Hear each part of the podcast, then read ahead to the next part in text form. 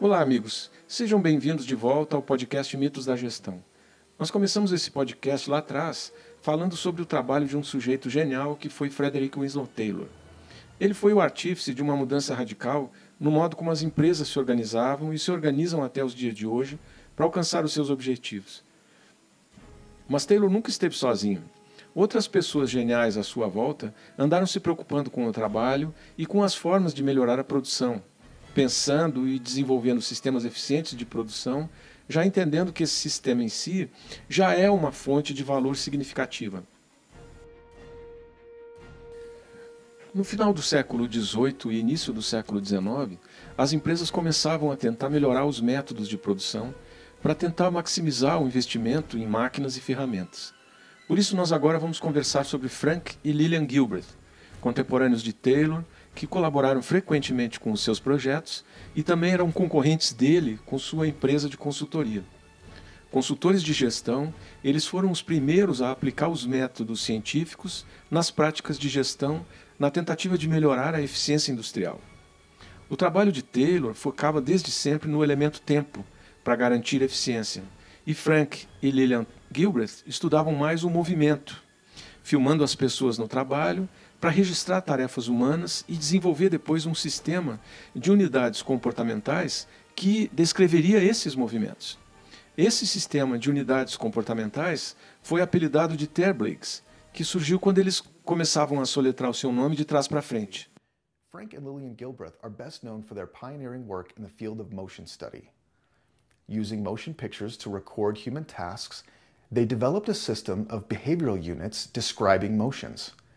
This system of behavioral units was dubbed Thurbligs, which is simply Gilbreth spelled backward with a TH transposed. The Gilbreths defined Thurbligs. Filmando os movimentos dos trabalhadores, eles podiam reduzir os movimentos, excluir aqueles que considerassem desnecessários e assim executar as tarefas de modo a maximizar a produtividade.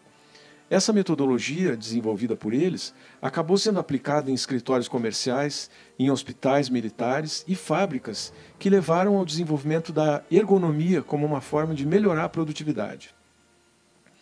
Frank Gilbert se formou no ensino médio em 1885 e começou a sua carreira profissional como aprendiz de pedreiro. Algum tempo depois, ele fundou sua própria construtora. Lillian Miller recebeu um mestrado em literatura em Berkeley em 1902. E pouco depois de deixar a universidade, ela conheceu e se casou com Frank. O casal teve uma vida profissional e pessoal de muito sucesso. Lillian deu à luz 12 filhos, um feito notável considerando sua prodigiosa atividade profissional. 20 anos depois de se casar com Lillian, tendo deixado sua marca no cenário dos negócios, Frank morreu de um ataque cardíaco fulminante. Lilian era agora uma mãe solteira com uma família imensa, mas continuou a provar que tinha uma resistência incomparável. Ela conseguiu combinar sua carreira profissional com a sua vida doméstica absolutamente movimentada. Ela escreveu muito sobre gestão e sobre qualidade na indústria, recebeu muitos títulos eh, honorários como professora e como pesquisadora e conseguiu criar os seus 12 filhos. Mas Lillian Gilbert não era apenas mãe, ela era engenheira e psicóloga industrial. O Frank Gilbert, que nunca fez faculdade, sempre se interessou pela eficiência no local de trabalho. E o seu entusiasmo pelo assunto era contagiante. Quando os dois se casaram, começaram a estudar os princípios da gestão científica eh, conforme desenvolvido por Taylor. Ele começou uma empresa de consultoria e a Lilian foi trabalhar com ele. Mas enquanto Frank se preocupava com os aspectos técnicos da eficiência do trabalhador, Lillian se preocupava com os aspectos humanos do gerenciamento do tempo. Suas ideias não foram amplamente adotadas durante sua vida, mas indicavam a direção que a administração moderna tomaria. Ela reconheceu que os trabalhadores são motivados por incentivos indiretos e incentivos diretos, como a satisfação no trabalho.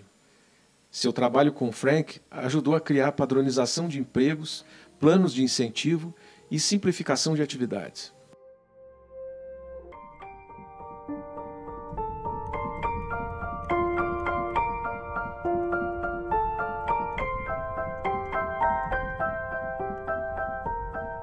More than a century ago, an amazing woman began blazing a trail for women in engineering, even before American women gained the right to vote in 1920.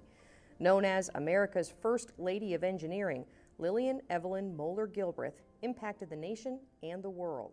She pioneered numerous industrial engineering. Lillian foi uma das primeiras a reconhecer os efeitos da fadiga e do estresse no gerenciamento do tempo no trabalho.